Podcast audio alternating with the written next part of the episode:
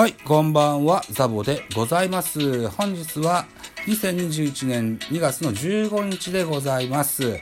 私ですね、うーん、ちょいちょいスマホからあ野球の記事を見てございます。で、気になったもんは、スクショをしてね、iPhone のメモに貼っつけております。はい。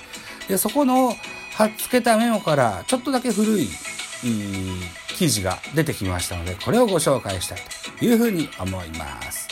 タイトルでございます。斉藤和美のギータ攻略法でございます。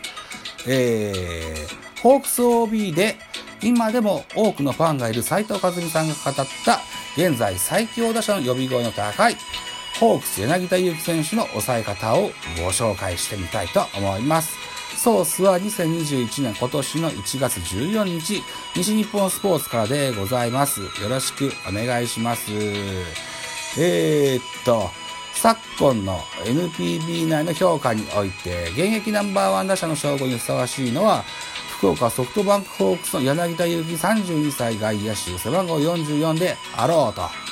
この化け物クラス打者、ギータの抑え方を、同球団 OB で負けないエースと呼ばれ、2度の沢村賞に輝いた斉藤和美現在43歳が自分目線で分析されたのでご紹介してみたいと思います。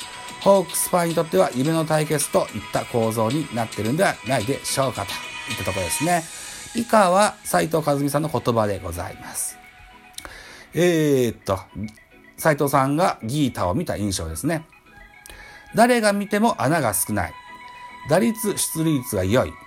これは卓越した選球眼の結果でしょうと。ミート技術の高さにも目を見張るものがあります。また規格外のパワーでホームランを放つ打者でございましてね、穴の少ないスイートスポットの広さは、前世紀時代の松中信彦を彷彿とする、いわゆるズバ抜けた存在のバットマンと言えますと。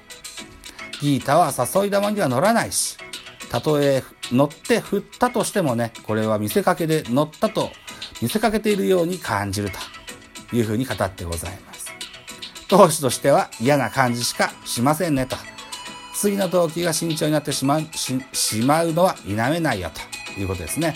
とにもかくにも打ち取りづらい打者と言えるギータ選手。うん。一流バッターでも打率3割以上と言われます。で、この打率3割以上の打者は1試合に1、2安打、えー、されるものでしょう。が、そのうちの1本がゲームの勝敗を左右するような通打の可能性というのは決して低くないですよ。えー、ギータ選手ね、全打席抑え込むのはありえないほど難しいミッションとなっております。いう話を斉藤さんがされてござい。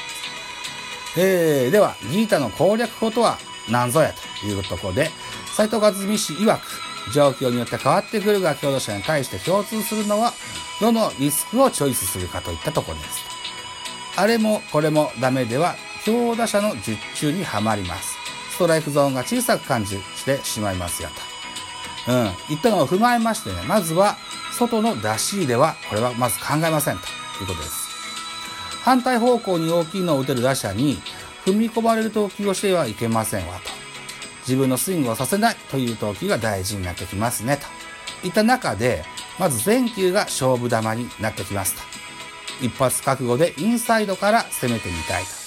中の出し入れを意識してリスクを背負ったピッチングになりますと。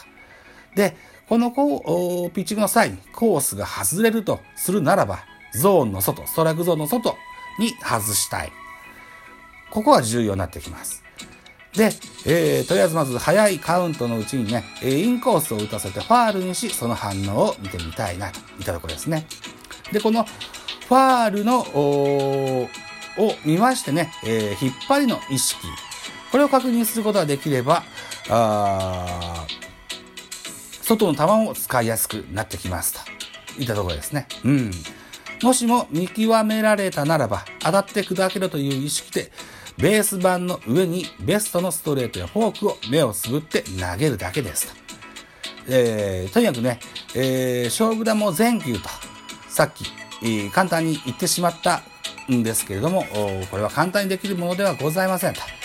自己のベストピッチ、ベストパフォーマンスを意識して日々練習をしなければ、えー、この全球勝負玉っていうのは、えー、できるものではありません。といったところですね。